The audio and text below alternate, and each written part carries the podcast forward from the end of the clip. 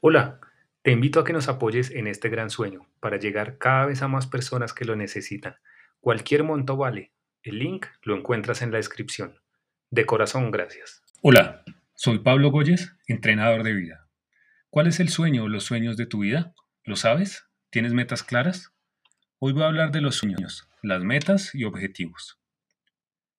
Empiezo por definir por qué son importantes. Primero, porque la falta de sueños y metas denota falta de motivación o planeación. Si no tienes sueños, piensa si conoces tu propósito. No tienes que tenerlo completamente claro. Este puede cambiar a lo largo de los años, pero esta puede ser la raíz de esa falta de metas en tu vida. A la vez, puedes conocer cuál es tu propósito mirando tus sueños si es que los tienes claros. La segunda razón de por qué son importantes es que las metas y los objetivos dan sentido a la vida, motivan e incentivan. En otras palabras, son los que hacen que te levantes cada día a luchar.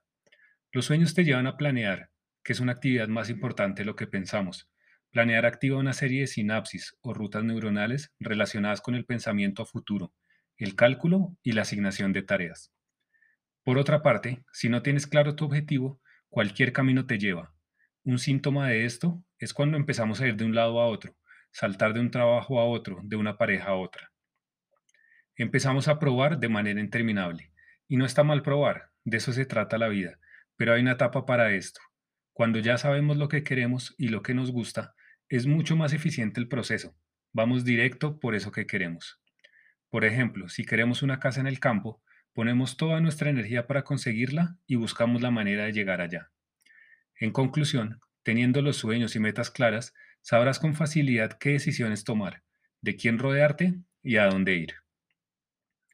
Antes de ir con los tips de hoy para reactivar, si es que no están, esos sueños y metas y saber de qué manera cumplirlos, pues es el objetivo principal, les voy a dejar dos frases para que reflexionen. 1. Recuerda que el día que dejas de soñar, empiezas a morir. Y dos, ningún sueño que valga la pena es fácil. El camino nunca será llano. Ten presente que siempre habrá obstáculos, pero tú lo puedes tornar divertido cambiando tu perspectiva y empezando a verlos como retos a superar. Estos son mis tips de hoy. Primero, empieza por planear el día. Con esta sencilla actividad activarás las habilidades relacionadas con la organización y la visión a futuro. De esta manera, le será más fácil al cerebro empezar a soñar a mediano y largo plazo y aclarar tus metas. Lo segundo es hacer una lista de metas a corto, mediano y largo plazo. Intenta hacer un cuadro y ponerles fecha. Empieza con metas sencillas que puedas cumplir sin mucha dificultad. A medida que las vayas realizando, las puedes tachar. Esto te ayudará a tener mayor satisfacción de haberlas completado. Tercero, si tienes una gran cantidad de sueños, como le he escuchado a varias personas, intenta depurarlos. Haz un filtro dejando solo aquellos que se alinean con lo que te apasiona, aquellos que ves más posibles en el corto o mediano plazo, y los que veas más lejanos, no los deseches, anótalos y velos cosechando poco a poco. Esto con el fin de que no acumules sueños y sueños sin cumplir, porque puede aparecer la frustración. De esta manera también evitarás que te confundan, pues tener una gran cantidad de sueños y más si son de diversos temas puede influir en la realización de los mismos. Si tienes un gran sueño, de esos que requieren gran cantidad de energía, que son a largo plazo y que probablemente necesitas la ayuda de otras personas, haz lo siguiente. Primero visualízalo en tu mente con las técnicas que enseño en el episodio sobre este tema. Dale forma, huélelo, pálpalo, ponlo en el mayor detalle que puedas. Haz esto todo el tiempo que sea necesario hasta que lo veas con claridad. Cuando ya esté claro en tu mente, escríbelo. Sacarlo de tu cabeza es el primer paso para empezar a materializarlo. Comenzar a existir realmente cuando esté sobre el papel. Puedes también imprimir una imagen que represente ese sueño. Ponla en un lugar donde la veas a diario. Otra gran herramienta es dividirlo en segmentos más pequeños. Por ejemplo, si es construir una casa, piensa en que primero debes conseguir el terreno, luego hacer los planos, después poner los cimientos y así sucesivamente. De esta forma tu mente lo verá más cercano y asequible, y no se abrumará corriendo el riesgo de pensar que es inalcanzable. Por último, ve anotando esos hitos que vas logrando. Cada vez que des un paso, anótalo o pon un banderín. Sentirás pequeños triunfos cada vez que lo hagas y estarás más cerca de tu sueño. Dos puntos importantes sobre estos tips. Primero, aprende a diferenciar entre perseverancia y obstinación. Llega un momento en el que sentimos que no tenemos para dónde avanzar y por más que nos repitan que nunca debemos rendirnos o que la meta ya está muy cerca, si no vamos en la dirección correcta puede convertirse en un desgaste innecesario de energía y tiempo.